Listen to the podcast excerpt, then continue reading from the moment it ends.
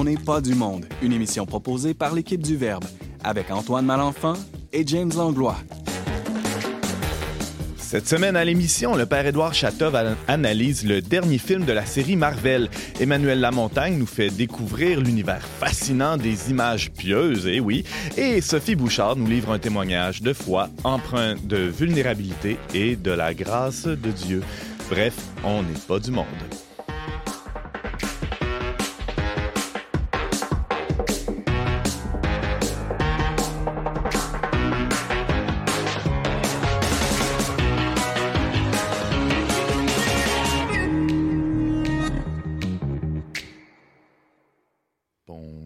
Bonjour à tous, bienvenue à votre magazine Foi et Culture. Ici Antoine Malenfant, en compagnie du très pieux James Langlois. Bonjour James. Bonjour Antoine Malenfant. Toi, t'es limpie, c'est ça? Ouais, moi je suis limpie. Euh, c'est ça. Il y a des mystères comme ça dans la vie. Euh, mais là, c'est important d'être pieux parce que c'est le temps pascal. C'est vrai. Et moi, je suis impie, mais, euh, mais je peux devenir de plus en plus pieux grâce aux images pieuses. Hein. Mhm. Ça, peut nous aider. Le sujet de prédilection d'Emmanuel. C'est de ça dont tu vas nous parler, Emmanuel, aujourd'hui. Aujourd'hui, je vous parle de, ça, pas, pas, de mon, impiété, mais des. Non, pas de ton impiété, mais de l'imagerie pieuse de petits formats particulièrement. Ah ah! Très hâte de t'entendre. C'est un peu un sujet. Euh, c'est assez niché, là, on va se le dire. Oui. mais euh, je, suis convaincu que tu vas nous en parler avec assez de passion pour nous contaminer. Je l'espère. La barre est haute. On recevra aussi en fin d'émission notre bien-aimée directrice générale au Verbe, Sophie Bouchard. Salut. Salut. tu vas nous parler de, de, Dieu? J'espère que ça va être surtout de Dieu que je vais vous parler, du moins de ce qu'il a fait euh, avec grande miséricorde pour moi. Alors ça, ça va être le, dessert, la cerise sur le gâteau à la fin de l'émission. On a très hâte aussi. Et en entrée d'émission, on aura, euh, on a le père Édouard Chatov. Salut Édouard. Bonjour. En, bon cinéphile, euh, tu as un film à nous présenter. Oui, parce que euh, une grande partie des gens au Québec regardent le cinéma. J'aimerais bien aussi de temps en temps parler des livres, mais c'est un peu plus compliqué. Où il faut tu viens quand même des fois de Tout à fait, mais c'est aussi c'est. Mais par contre, le cinéma c'est un sujet très grand public et ça permet aussi les conversations entre bah, aînés, plus jeunes, les gens de la même génération. Et donc cette fois-ci, parce que le film est sorti sur nos écrans, le film de l'univers Marvel qui s'appelle Morbius. Alors, ça sera euh, tout de suite après la petite pause. James? Il y a quelqu'un de Belgique qui nous a écrit, hein? Salvatore Licata, qui nous dit « Je suis tombé sur, sur, vous par hasard sur YouTube. Bonne continuation. Ça fait plaisir de voir, de voir des gens détendus avec plein d'humour et de sérieux pour parler de thèmes que, que la liberté de conscience ou la liberté point. » Alors, merci à Salvatore. Simon Lessard qui a fait une chronique là-dessus. Euh, Donc, vous pouvez faire comme Salvatore, nous écrire euh, sur YouTube en commentaire nos réseaux sociaux ou à onpdm.com. you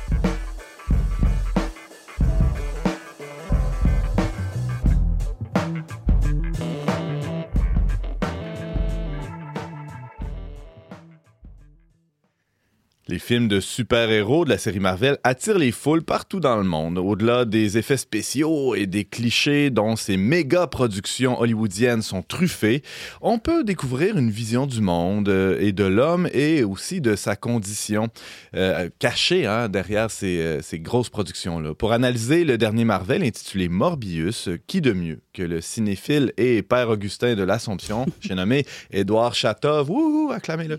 Oui, bonjour. Salut, bonjour. Euh, tu as vu le dernier Marvel intitulé euh, Morbius. En... Va falloir que tu nous. En tout cas, moi, je ne l'ai pas vu. Qui l'a vu autour de la, de la table? Je pas vu. Pas vu non plus. Bon, alors, d'emblée, tu vas devoir nous expliquer un peu les, grandes lignes du, scénario avant de plonger dans une, fine analyse dont toi seul as le secret. Euh, la grande ligne, elle est très simple. Dans notre monde, il y a des gens qui se portent plutôt bien, il y a des gens qui se portent pas très bien. Donc, ce sont les malades. Ah, c'est ça, la santé. la santé. Mhm. les malades. Et donc, dans ce film, on montre une maison d'accueil, disons l'orphelinat ou la maison d'accueil spécialisée pour euh, euh, les enfants euh, avec les difficultés de la santé, handicapés ou pas mental mais moteur. Et il y a des médecins qui travaillent avec eux pour leur aider à se retrouver leur santé. Et donc, dans ce milieu, il y a deux amis qui se croisent, ils deviennent comme des frères, et plusieurs années plus tard, l'un d'entre eux qui devient scientifique, il veut aider les enfants comme eux, il fait des recherches et il découvre un moyen de sortir de cette condition précaire maladive donc, avec un médicament où il y a la production liée à la nature, à la génie humain, mais ce médicament a des conséquences ou des effets secondaires Ah. qui sont un peu néfastes et qui font douter même de l'humanité du personnage.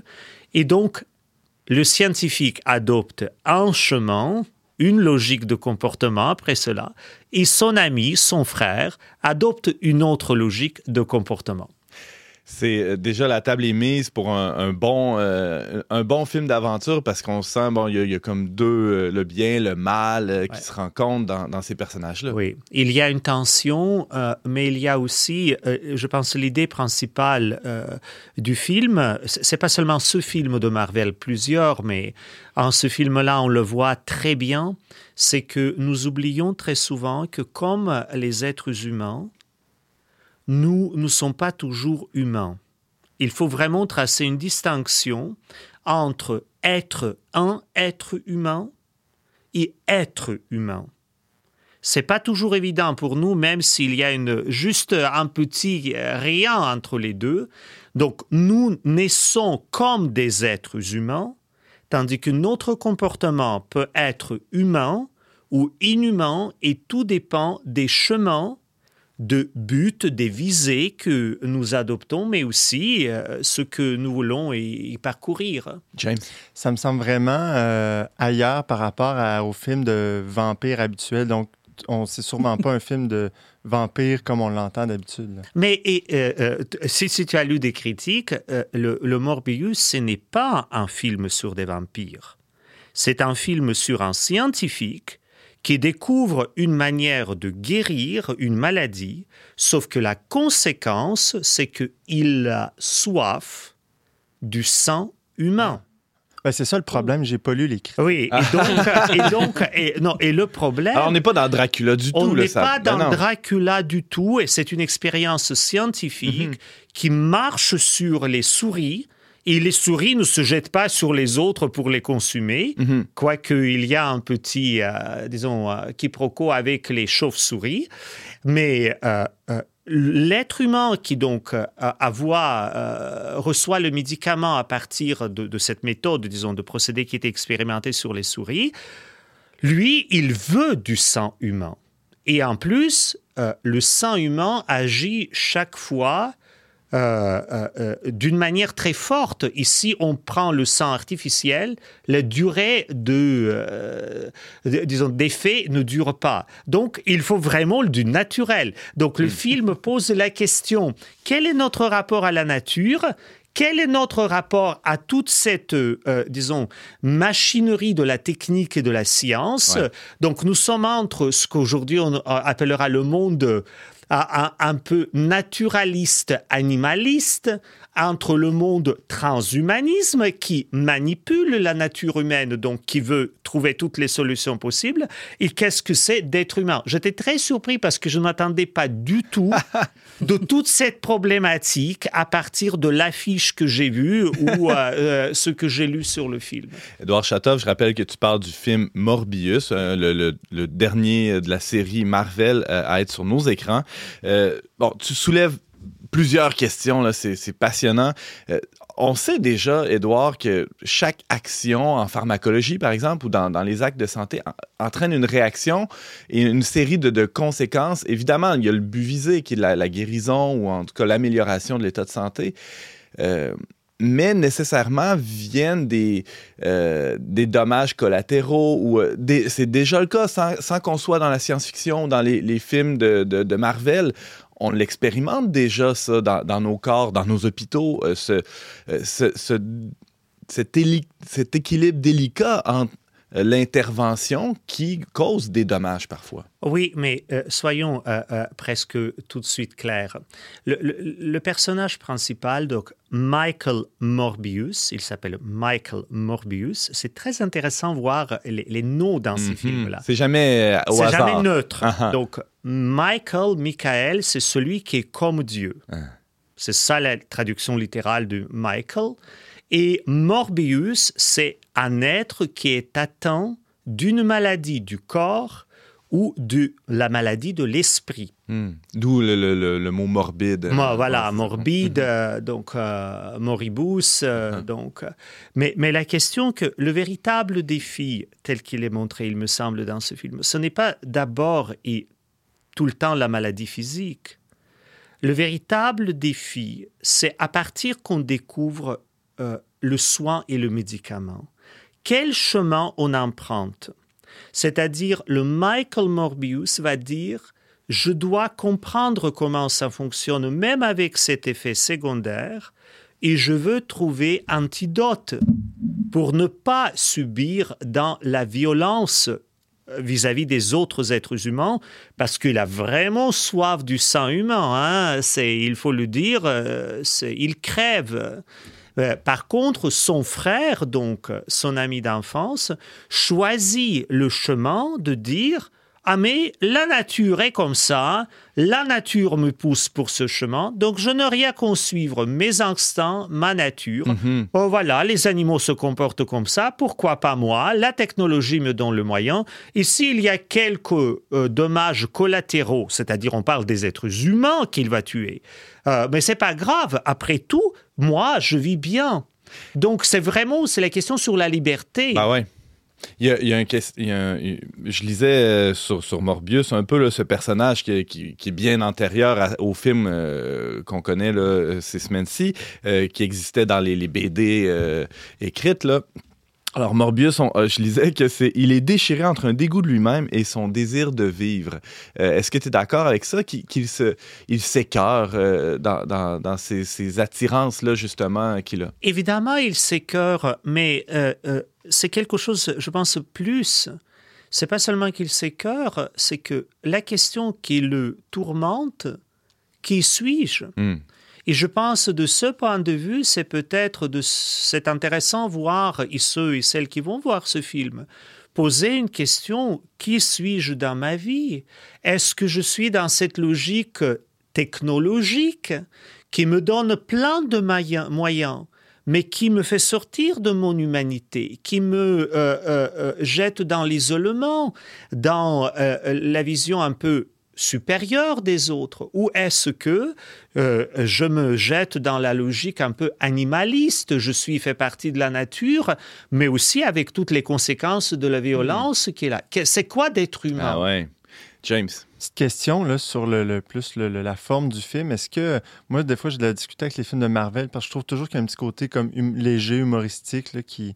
Mais est-ce que le, sujet est quand même euh, assez lé- sérieux? Est-ce que c'est plus, euh, c'est plus tragique comme ton? ou- Euh, moi, je dirais, je n'ai pas à rigoler ou euh, euh, sourire dans ce film.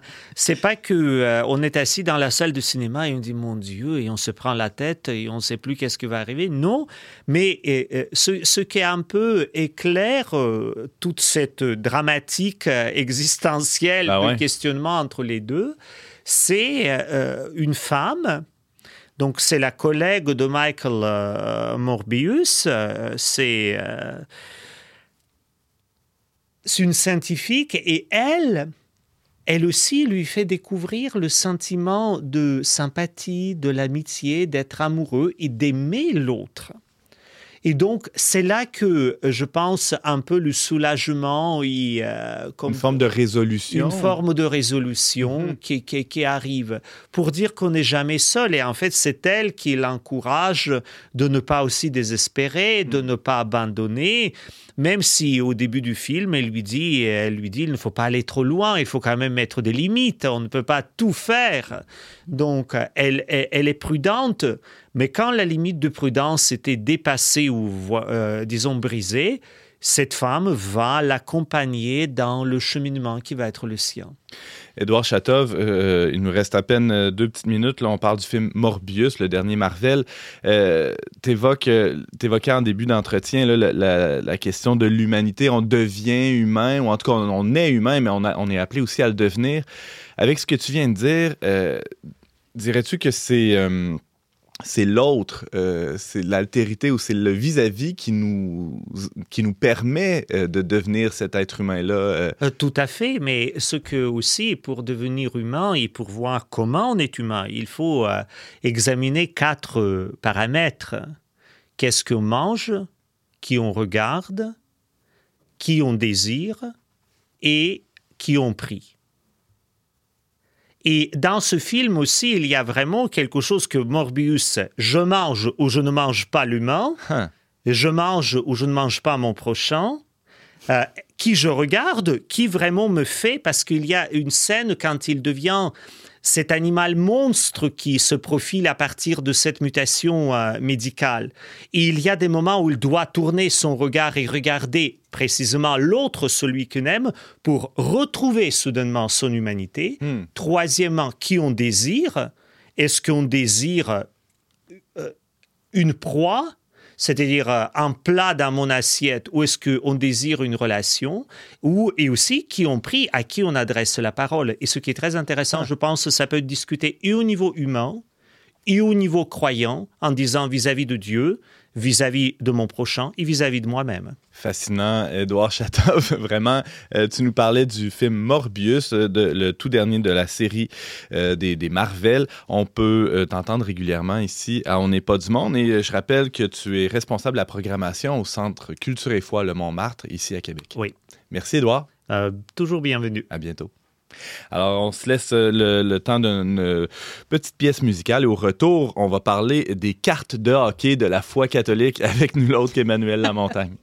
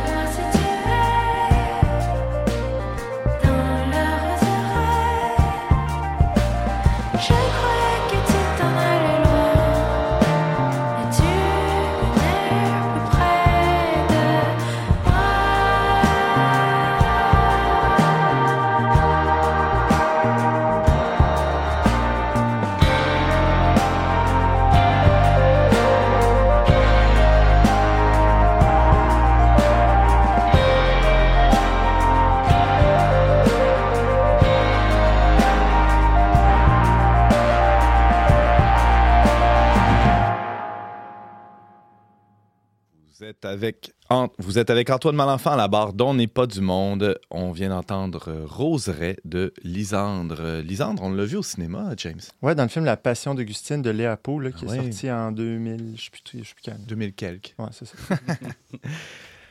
Il fut une époque où chaque foyer du Bas-Canada arborait fièrement au moins une image pieuse dans, le salon, dans la salle à manger, dans la cuisine, que ce soit le Sacré-Cœur ou une image de la Vierge Marie. Euh, si ce temps nous semble bien lointain, des centaines et des milliers même d'images pieuses continuent de circuler dans, euh, dans des milieux... Dans l'univers. Dans l'univers. Dans l'univers, il y en a euh, un peu partout. Alors, la voix que vous entendez, c'est celle du doctorant en histoire de l'art, Emmanuel Lamontagne, qui s'intéresse depuis un bon bout de temps à ces, euh, Ben, à ces images-là. Vas-y. Oui, euh, ben, avant, avant d'être doctorant, j'ai fait une maîtrise Ah ah. en histoire de l'art sur l'image pieuse de petit format. Donc, euh, c'est un peu mon dada. J'imagine que ça t'intéressait un peu là, pour y consacrer euh, oui, oui, oui. un diplôme de deuxième cycle. ex- Exactement. C'est quand même trois ans de, de travail là, sur, euh, sur, sur le sujet. C'est un univers qui, qui est vraiment fascinant parce que ces, ces petites images-là, euh, ça représente tout, en fait, de- de- du récit chrétien. Il y a à la fois tout ce qui est biblique, tout ce qui est géographique, tout ce qui est apocryphe même. C'est une espèce de- d'histoire chrétienne en pièces détachées, sans ordre particulier, qui est produit depuis euh, plusieurs centaines d'années. euh, et qui est disponible là, euh, de, de façon euh, assez euh, courante Mhm. maintenant, historiquement, euh, historiquement moins. Euh, donc, euh, On, on- on va voir justement la, la genèse de ça. Et c'est intéressant d'en parler aujourd'hui, Emmanuel, parce qu'il y a des, des mouvements de balancier là, dans, dans l'histoire de l'Église, on le sait bien. Euh, Aujourd'hui, j'ai l'impression qu'on est dans un- une époque où la piété populaire est presque euh, regardée de haut, Ben, méprisée. Euh, Et là, on est, on est en plein là-dedans, Ben, la piété populaire. Oh, oui, parce qu'il faut dire que depuis Vatican II, il y a quand même une emphase euh, beaucoup moindre là, qui va être mise sur tout, tout ce qui est piété populaire, dont l'imagerie dont l'imagerie pieuse. Uh-huh. Historiquement, évidemment, c'est plutôt l'inverse. Il y a eu bou- le rapport à l'image était beaucoup plus important, notamment théorisé par Thomas d'Aquin, entre autres, là, Ah ouais? au Moyen Donc, je peux peut-être commencer par faire euh, une petite mise au point.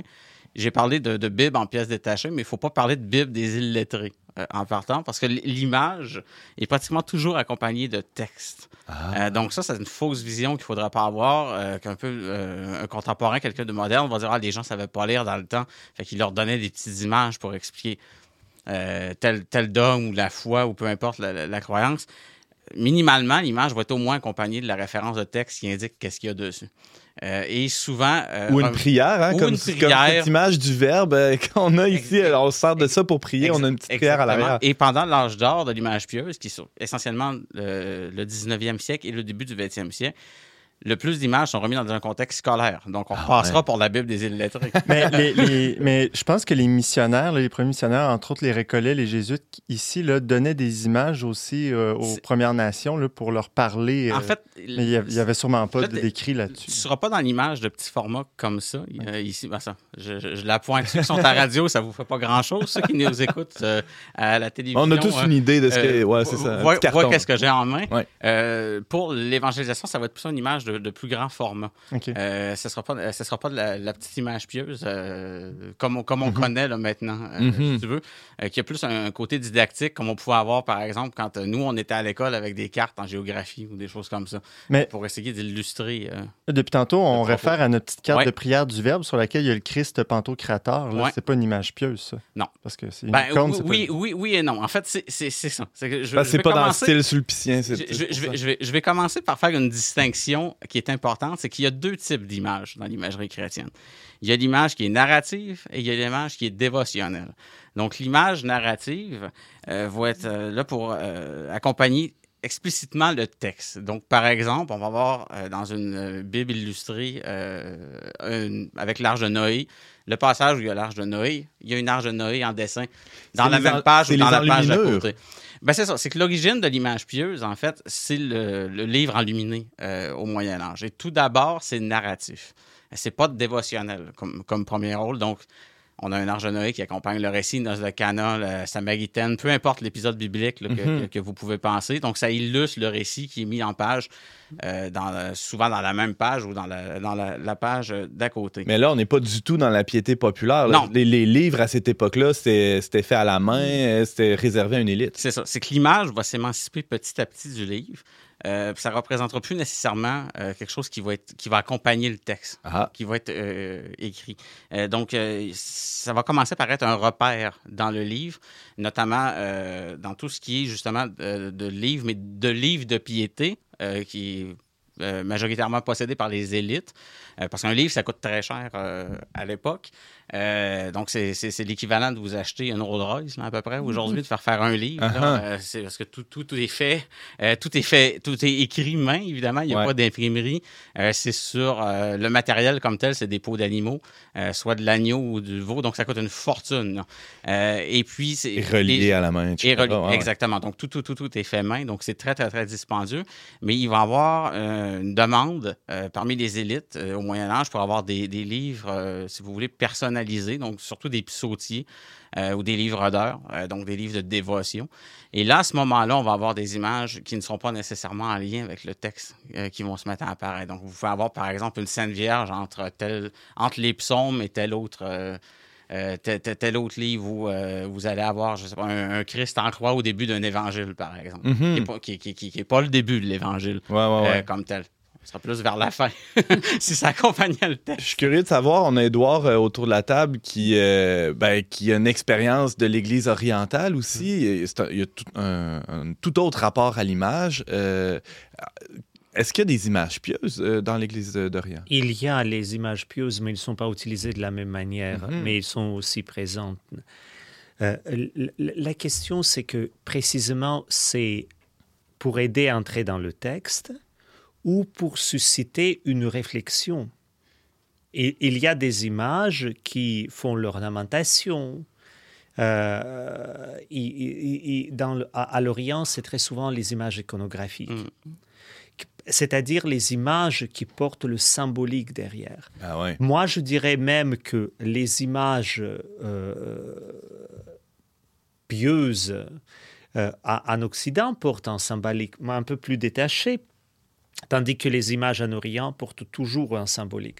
Mais au XVIIe siècle, même dans l'iconographie, il y a l'influence de la piété populaire et du monde de, l'extérieur. Ah, Et donc, grâce à l'iconographie, on peut dire exactement ce que se passait dans la société. Ah ouais, il y a Ah. des traces euh, Ouais. dans, dans- jusque dans les icônes. c'est- Ce qu'Edouard vient de décrire. Ça rejoint le côté dévotionnel c'est- de ce que tu en fait, disais. c'est- que le rapport à l'image est différent entre l'Orient euh, euh, et, et- et l'Occident. C'est qu'en Orient, l'i- l'icône va être. euh, c'est la représentation véritable, en fait. Hmm. C'est l'idée plus du portrait. Tandis qu'en Occident, on est dans l'interprétation artistique d'un sujet.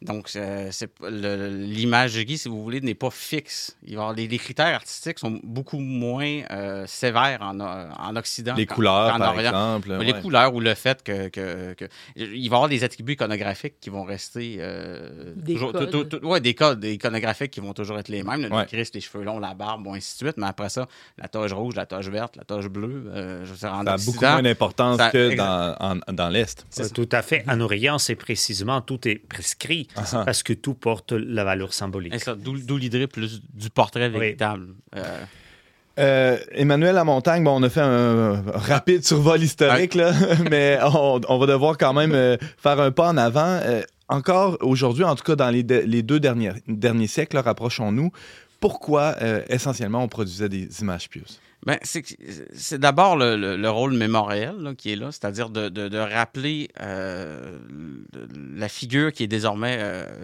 invisible, qui, qui est plus là, donc que ce soit le, le Christ, la Vierge, les saints, peu, peu importe. Comme on Euh, garde une photo de grand-papa sur le frigo? C'est un petit peu le, c'est un petit peu le, principe. là. Il y a l'idée du, du rapport visuel là, dans, dans- dans l'image euh, dévotionnelle parce qu'il y a un lien émotif et euh, un, il y a un pathos qui, Mhm. qui va s'attacher euh, à ça. Puis ben, quand on regarde l'image, ben, ça, ça permet de réactiver le souvenir de ce qu'on regarde. Euh, donc, euh, Presque un rôle pas- affe- affectif. c'est ça. ouais. C'est là qu'on on dis- distingue justement ce que je, je disais tout à l'heure par rapport à l'image narrative versus l'image dévotionnelle. C'est que l'image narrative, euh, oui, le rôle mémoriel, il est présent dans ce sens où si on connaît le récit, par exemple, de la Samaritaine, euh, et qu'on voit une image qui le représente, ben là, on se rappelle qu'on a lu l'Évangile ou qu'on on nous l'a raconté, puis on est capable de faire le lien avec ce qui est représenté. Euh, mais c'est un peu. On voit ça un peu comme si tu veux, si tu étais allé à Paris et tu as acheté une carte postale. Ouais, ouais, Paris, ouais. tu te rappelles que tu as vu la Tour Eiffel. Euh, Il y, a, il y a le pathos est là, mais il est moins présent que dans le cas d'une image euh, euh, dévotionnelle. Pardon. Là, on est plus dans l'idée du rapport avec la photo de- d'un défunt. là, qu'il y a un pathos qui est beaucoup. Beaucoup, beaucoup plus fort là, au, au- au niveau du lien émotionnel. J'imagine, Emmanuel Lamontagne, que c'était produit aussi pour, pour euh, disons, rappeler aux gens euh, l'importance de prier, par exemple, d'avoir une dévotion au Sacré-Cœur ou, euh, ou à la Vierge Marie. Ben, ou- c'est ça, c'est que c'est un support à la prière. Ben C'est un- ouais. c'est un support visuel. Là. Dans le fond, tout, tout ça est théorisé là, déjà euh, au sein de l'Église par, par, dès- Thomas d'Aquin, en fait. là, Ah le, oui? le- le- le Moyen Âge, Thérèse d'Avila. Euh, après ça, il y a une horde de psychologues dans le monde moderne qui vont se pencher sur le rapport de l'affect versus euh, l'image. Il y a une horde d'historiens d'art aussi, Ouais, euh, comme moi, qui traitent de, de, de, de- de ce sujet-là aussi, du rapport entre la, la, la diffusion de l'image et la réception chez le spectateur. Donc, tout est-ce que l'effet produit et l'effet voulu et la différence entre l'intention du commanditaire de l'image, entre celui qui le produit et celui qui la reçoit, parce qu'il n'y a rien... euh, Il n'y a rien qui garantit que le message est reçu euh, sans, sans dissonance. Donc, d'où l'encadrement du contexte scolaire beaucoup Ah. dans le cas de l'image euh, religieuse ou du contexte où ça va être le curé du village, par exemple, qui va donner des images euh, aux, par- aux paroissiens, sou- souvent aux enfants. C'est quand même majoritairement aux enfants. Là, Ils se- disons- disons, Mhm. À partir du 19e siècle là, que, ça- que- que- que tout ça va être donné. Tu parles de dissonance, ça peut être quoi la, la différence, par exemple, entre l'intention de la production de l'image pieuse, euh, l'intention initiale de celui qui l'a fabriqué et comment c'était reçu et utilisé dans les foyers euh, au Canada, par exemple? Ouais, ben c'est que, que pour l'Église, il y a des utilisations dans la piété populaire, si tu veux, que l'Église n'a jamais recommandé. Il y- il y a des choses un petit peu, euh, il y a des choses à la- un petit peu loufoques qui vont être faites. Euh, je pense entre autres euh, aux, aux images pour des, des usages thaumaturgiques. C'est-à-dire que les, les- les gens vont euh, appliquer l'image sur une blessure un peu comme euh, euh, les, le même principe là, que les, les plus, les, plus, les gens plus âgés là, se souviennent peut-être les, hu- les huiles, euh, l'huile de Saint-Joseph, l'huile de Sainte-Anne, ces trucs-là. Ou avec Euh, les statues, ou avec on peut faire ça ouais, aussi, ou avec tourner Saint-Joseph euh, quand on reçoit pas la, la C'est faveur ça, ou, ou mettre Saint-Joseph, je pense, la tête en bas dans le, dans le jardin pour vendre la maison, là, ou des trucs Ouais, comme ouais. ça. Il y a un paquet d'usages un peu bizarres qui vont euh, donner de, la, de relever de la, la- de la piété populaire. Mais il y a aussi, euh, dans ça, il y a quand même un rapport qui est très personnel à l'image. C'est-à-dire que l'image peut être simplement une des utilisations, en fait, et c'est le souvenir de sa propre vie, de sa propre existence. Parce que si on reçoit euh, l'image pour commémorer, un événement, par exemple, un baptême, Une première euh, communion. première communion, un mariage, une ordination sacerdotale et tout, bien évidemment, l'image regarde euh, le spectateur, le possesseur de l'image, Mhm. voit par exemple le Sacré-Cœur pour le Sacré-Cœur, mais aussi comme souvenir de sa première De communion. Tandis que moi qui ai pas reçu cette image-là, ben, je le vois comme un Sacré-Cœur. Clairement. Tout simplement. Édouard? Ah, mais la question, euh, l'utilisation bizarre de l'image même dans la production, j'ai toujours un exemple dans ma tête, c'est que quand Sainte Bernadette Soubérou a vu la Vierge, À Lourdes. évidemment, à Lourdes, évidemment après il fallait faire euh, l'image de la Vierge. Et la- euh, le sculpteur il a rencontré Bernadette à plusieurs reprises et Bernadette lui a parlé, qui elle a vu, comment la dame a été. Et euh, le sculpteur l'a l'écouté et après il est parti. Il a fait cette fameuse image de la Vierge de Lourdes, euh, les yeux tournés vers le ciel, dans le geste, les mains jouant, euh, tout est lancé vers le haut. Il dévoile la statue devant Bernadette et Bernadette regarde et dit Mais c'est pas ça ce que j'ai vu, hein? Il dit Non, non, il dit Premièrement, les mains de la Vierge étaient ouvertes. Et deuxièmement, elle n'a pas regardé le ciel, elle a regardé moi, dit Bernadette. Et donc, par contre, dans l'image pieuse de Notre-Dame de Lourdes, c'est toujours la Vierge lancée vers le ciel avec les mains jointes. Comme quoi, l'intention même de celle qui a vu ne correspond pas à l'image qu'on perçoit. Mais cette image nous interroge et peut toujours nous rappeler qu'il y a cette tension. Fascinant. C'est ça, Oui. c'est que la, c'est la liberté artistique, en fait, Oui. qui, en, qui en vient euh, à ce moment-là versus le portrait dont on, on- on parlait tantôt. Puis un autre usage qui était très, très important, euh, puis qui n'a jamais été euh, officialisé par l'Église, c'est tout ce qui s'y relève là, d'un peu euh, du talisman, là, de l'apotropaïque, c'est-à-dire de, de mettre le, le Sacré-Cœur en haut de la porte pour éloigner le malin ou pour mettre le- euh, l'image de, de- de tel saint euh, pour euh, se protéger, de Saint-Christophe, c'est, c'est là, je, ça vient Ben ouais. revenir. En Du voiture, voyage. par exemple, pour protéger du voyage. Ce qui relève presque de la pensée magique. Ben oui, c'est ça. C'est qu'il y a une partie qui relève un peu de, c'est ça, de l'idée d'un talisman chamanique là, en, arrière, en arrière de ça. C'est pour ça que le, le rapport de, de- de l'Église a toujours été un peu conflictuel par rapport euh, euh, à l'image. C'est une des critiques d'ailleurs que les protestants vont faire Ben ouais. dès, les débuts de la réforme. Même si de tout temps, cette religiosité naturelle-là peut être euh, élevée à une Eh, religiosité. Eh, euh, Exactement. D'où le fait que l'image a toujours été permise ben ouais. dans l'Église catholique parce que y a- y a- oui, il y a un Comme un tremplin vers, Oui, il y a un pouvoir chose, ouais. exactement vers autre chose, mais l'image ne doit pas devenir objet de, du culte en elle-même. Ah ah. C'est-à-dire que le- là, je dis l'image, c'est large, là, ça peut être l'image de la statue, ou peu, importe, comprend. peu, peu importe la représentation. Je veux dire qu'il ne faut pas voir la statue du Sacré-Cœur comme le- le- ce, ce qu'elle représente. là. Ce n'est qu'un support dévotionnel pour stimuler la prière et non l'objet du culte qui ne à rendre. Rapidement, Sophie, tu as une euh, Oui, question? j'avais juste une petite Oui. question. Je ne sais pas si tu es au courant, mais euh, euh, l'imprimature qu'on voit des fois sur des Mhm. images, est-ce que c'est pour le texte ou l'image aussi? Ah. Les deux.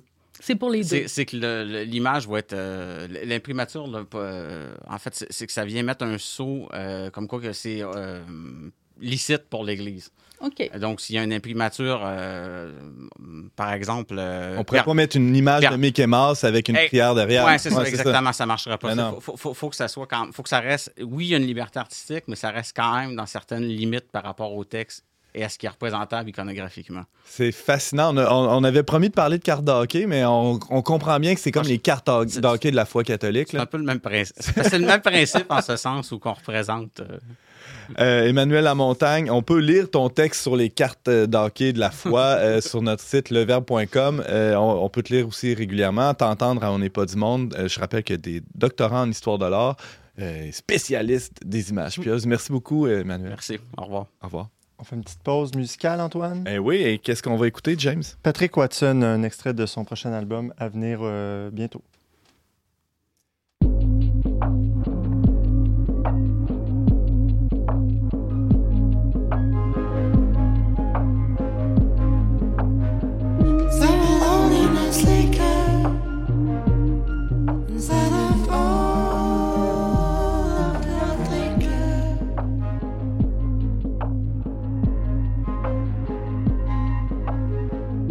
As your breathless ceiling, the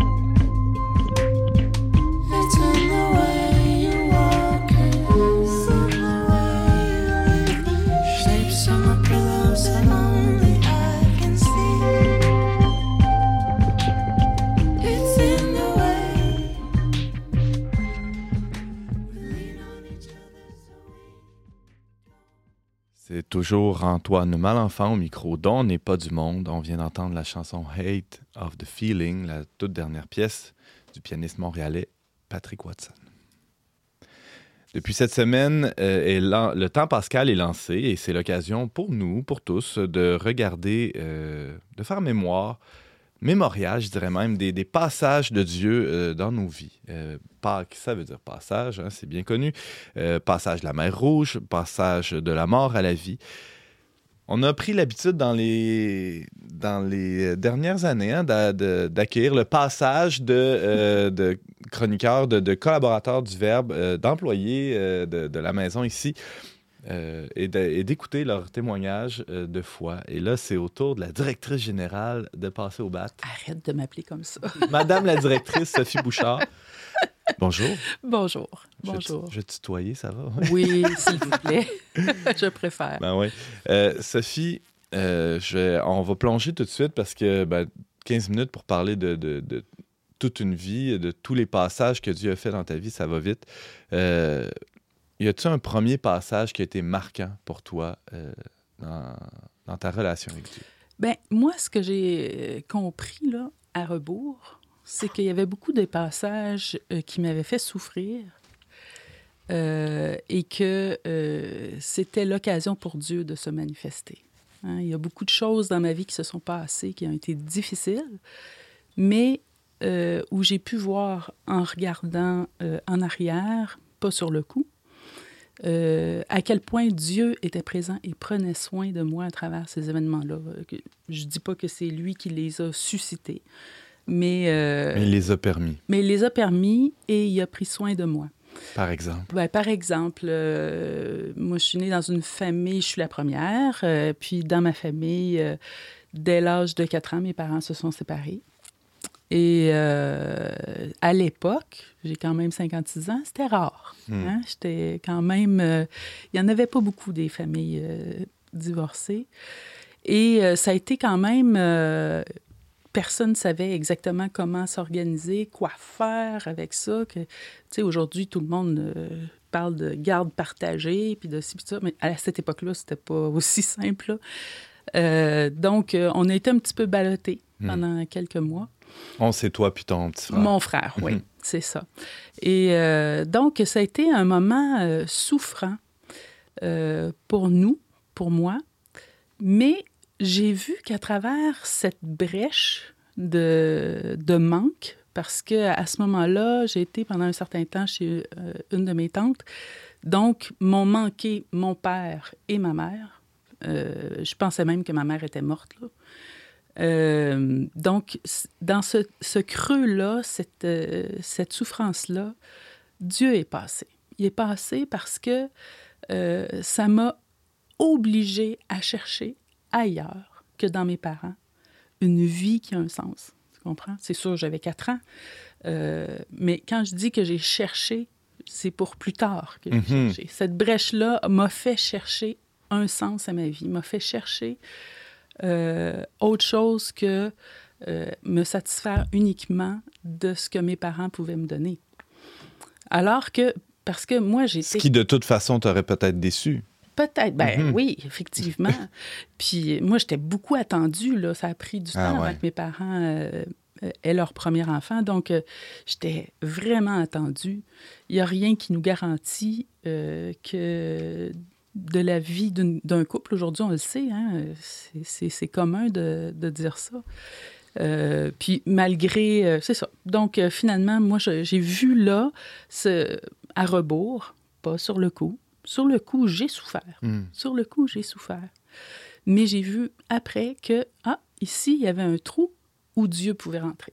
Hmm. Il y a un- une brèche où Dieu pouvait passer. Puis il est passé. Euh, il y a eu d'autres moments aussi. Euh, à l'adolescence, euh, j'ai eu vraiment des moments très difficiles. J'ai vécu plusieurs décès par suicide de proches. Puis moi, je, je- je vivais une vie un peu n'importe comment. Là. C'était assez déjanté, là. j'avais pas de structure, j'avais pas rien. Et, et c'est ça. Donc, euh, il y a eu euh, la mort qui a été présente. euh, il y a eu ma mort. Moi, j'ai eu un inconfort très tôt dans ma vie sur ma raison d'être. Sur ma... sur comment être avec les gens. Je me sentais toujours mal à l'aise. Toujours, toujours mal à l'aise avec les gens. Puis j'avais toujours l'impression que euh, qu'il y avait qu'il me touchait pas, qu'il pouvait pas me rejoindre, qu'il pouvait pas me toucher.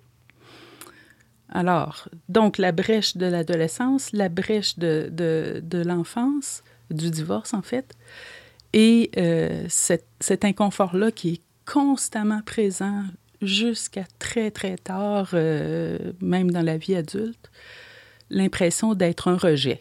Hein, ils diraient ça aujourd'hui, les jeunes, euh, je suis un rejet. Euh, donc, dans ce rejet, ben, encore une fois, il y a une quête qui, euh, qui, qui a surgi et qui m'a obligée à chercher ailleurs que dans la seule satisfaction d'être, par exemple, populaire. Moi, j'étais pas populaire. J'étais toujours la fille à part des autres. J'étais toujours un peu bizarre pour tout le monde. C'est peut-être encore un peu vrai aujourd'hui, là. Mais euh, j'étais vraiment la fille qui n'était pas euh, standard, là, on peut dire, euh, puis qui rentrait pas dans le moule.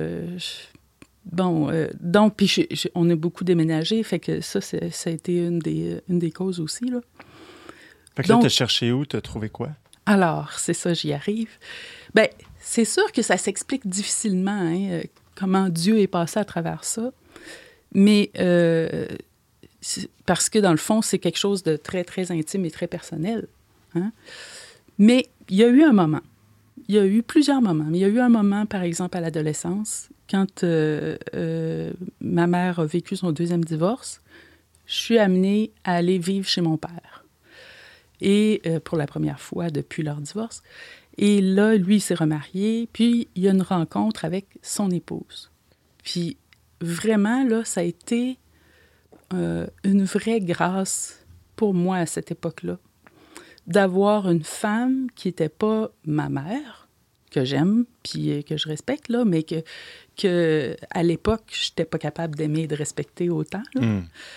Euh, qui, euh, qui est venu à côté de moi, puis qui a été euh, mon support et qui avait une expérience semblable à la mienne aussi. Donc, qui ne me jugeait pas sur ce que j'étais, qui ne m'obligeait pas à rentrer dans un moule, le moule standard, là, d'une femme qui doit être comme ceci, comme cela. Parce que j'ai jamais été standard non plus, là. Même physiquement, je n'étais pas standard non plus. Fait que, puis ça aussi, c'était vraiment une croix pour moi, ça, d'ailleurs. Cette- ce, ce non-standard de mon corps. Ah ouais.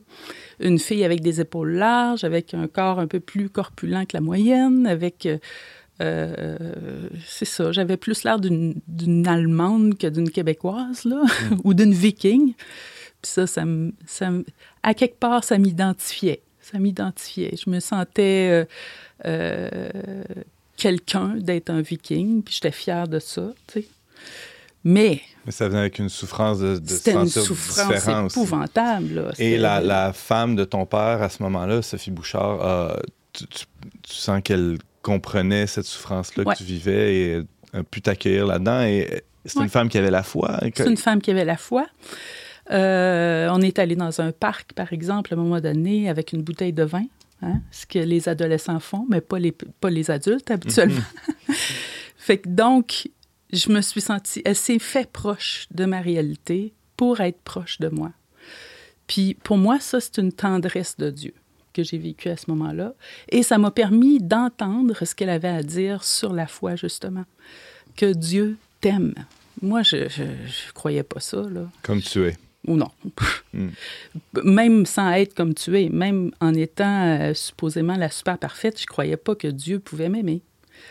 Alors, imparfaite, encore moins. Donc, euh, donc c'est ça. Alors, ce que, je- ce que j'essaie de dire, dans le fond, à travers tout ça, c'est que toutes ces misères-là que j'ai vécues, ces différences-là, ces souffrances-là que j'ai vécues, euh, ça a été le chemin que Dieu a pris pour me toucher, me parler intimement, d'une manière que si j'avais eu une vie normale du type euh, famille américaine, là, deux enfants, puis tout, tout va bien, là, Golden Retriever, Volvo. quelque chose, oui, c'est ça, quelque chose comme ça. Si j'avais eu cette vie-là, je suis certaine que Dieu ne serait pas dans ma vie aujourd'hui. Alors, moi, ce que je, ce que je vois maintenant, c'est que euh, je peux lui rendre grâce pour ces épreuves-là. Parce que ce sont ces épreuves-là qui m'ont amené à lui. Puis, quand je suis arrivée à lui, ce qui a changé complètement pour moi, c'est euh, le fait de devoir être parfait. Parce que je suis quand même une première de famille, j'essayais d'être quelque chose comme ça, tu sais, au-dessus euh, de rencontrer les exigences. Même si elles sont pas explicitées, les, les attentes sont quand même là Ah et on les sent. Et bon, ouais, c'est ça. Exactement. Mhm. Et, et donc, euh, et donc que Dieu m'aime parce que c'est, je suis sa fille, tout simplement. Puis qu'il n'y a pas de- d'exigence. Oui, il y a l'exigence de la foi, il y a l'exigence. Tu sais, vous comprenez, il y a, il y a des choses qu'on peut, se- qu'on peut des règles qu'on peut euh, s'attribuer, bon, reconnaître que, que l'Église donne aussi, là. Mais la rencontre avec Dieu, elle, pas, euh, n'est pas conditionnelle à une exigence. Mais donc, ça s'est fait parce que ta belle-mère te dit Dieu t'aime comme tu es. C'est ça qui te. C'est le début, Tu es devenue chrétienne? pas de suite. Il reste deux minutes. ça va aller bien. Ben, je veux dire, je peux te raconter rapidement euh, qu'est-ce qui s'est passé. J'ai entendu parler d'un pèlerinage euh, à Medjugorje. Je suis allée et euh, tout en disant, je suis sûre que Dieu existe, mais je suis pas sûre qu'il m'aime. Ben, J'avais quand même cette ouverture-là. Puis je suis allée voir là-bas, est-ce que Dieu aime? C'est ça que je voulais voir. Puis je regardais les gens, puis comment est-ce qu'ils nous accueillaient, puis je me disais, est-ce que Dieu aime? Bon, avec ma raison, je disais, oui, il a l'air de nous aimer. Mais moi, qui m'aime moi, non, pas encore.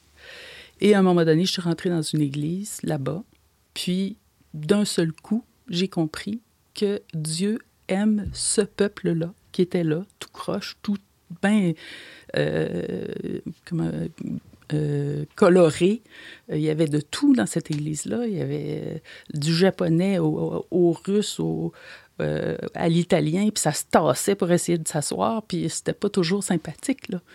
Mais ce peuple-là criait vers Dieu et Dieu les entendait. Moi, c'est une grâce, ça. Ça s'explique pas des grâces, là. On les reçoit tout simplement. Et cette grâce-là m'a permis de m'ouvrir à Dieu et de croire que Dieu m'aime comme je suis. Parce qu'il aimait ce peuple-là imparfait aussi. Hmm. Alors, euh, c'est ça. Donc, euh, c'est ça l'expérience que j'essaie de faire à chaque jour aussi, c'est de, de hum, d'accepter que je ne suis pas capable de tout faire ce que je souhaite faire euh, et que, et que c'est c'est correct. C'est correct que Dieu aime le faible. Dieu aime le faible. Bon, en tout cas, je, je, je m'en vais un peu n'importe où avec ça. C'est pas n'importe où du tout, Sophie. C'est en plein, euh, c'est en plein dans le mille même. mais En fait, c'est de l'expérience. Ben, on est dans le temps pascal. On- Ouais. Je le disais au, au début. euh, c'est ça la bonne nouvelle du, du mystère de Pâques. Finalement, c'est que, Dieu embrasse tellement notre notre humanité Mm. euh, qu'il il se livre complètement pour pour la racheter. Puis, ben, c'est un peu ce que tu viens de, de raconter. Oui, puis tu sais, il y a le premier mouvement, moi j'appelle ça la première conversion. C'est c'est le premier mouvement, le premier moment où Dieu euh, nous parle. C'est sûr, celui que je viens de, de raconter à, à Medjugorje, mais C'est pas tant un aboutissement que, ça. le début d'un chemin. là, parce ouais. que là, après, là, il y a tout le reste là, qui, qui nous revient, puis Mhm. qu'il faut qu'on... Ouais, Ah, parce qu'après, tu t'es marié, tu as une famille, c'était d'autres Je me choses. suis mariée, j'ai fait d'autres choses, j'ai vécu euh, une, une certaine carrière en secrétariat. Euh, C'était pas rien d'extraordinaire, mais tu sais, j'ai vécu toutes sortes de choses. Mais euh, Dieu a continué de se manifester depuis ce temps-là, depuis toujours, à travers les souffrances que je vivais. Hmm. Pas, pour, pas parce que euh, j'avais des souffrances extraordinaires, mais parce que, euh, parce que euh, c'est le lieu où il a choisi de me parler. Sophie Bouchard, je rappelle que tu es directrice générale de l'organisme Le Verbe Média pour notre plus grand bonheur, à nous, tes employés Le mien surtout. et collègues. Merci Sophie pour ce témoignage et joyeuse Pâques. Merci, joyeuse Pâques.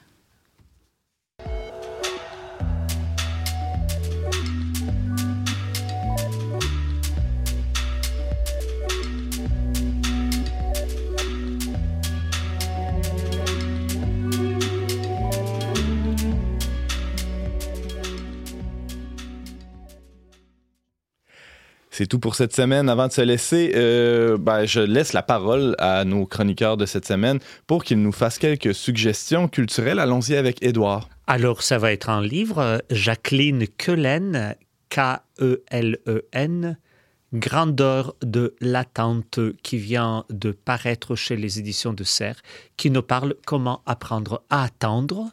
OK, je pensais que c'était un livre sur le camping, pas la tente. là. Oui, OK, de- attendre. Oui, d'accord. Et C'est attendre, oui. Oui, oui, comment oui. attendre tout en étant imparfait, mais tout en étant aimé, dont Sophie Bouchard a parlé. Ah, c'est beau. Euh, répète le titre, s'il te plaît, Grandeur de l'attente. de Jacqueline L Kellen. apostrophe attente. Merci, Édouard. Emmanuel Lamontagne. Oui, moi, je vous suggère un album de musique classique moderne qui s'appelle Modern, Modern Classical Bundle Part 2, euh, qui vient tout juste euh, de sortir. Euh, c'est un projet euh, solo d'un artiste ukrainien euh, dont le, le- le nom de scène est I Human, donc I, trait d'union, Human. C'est disponible euh, partout. Merci beaucoup, Emmanuel. Merci à vous. Merci à Sophie aussi qui est avec nous cette semaine. Et euh, ben, on se revoit la semaine prochaine pour un autre épisode d'On n'est pas du monde. On peut écouter, réécouter, partager ces épisodes sur le, euh, en allant sur leverbe.com baroblique radio. Je remercie nos chroniqueurs, notre euh, technicien Marc-Antoine Baudette et la Fondation Lucien Labelle pour son soutien financier.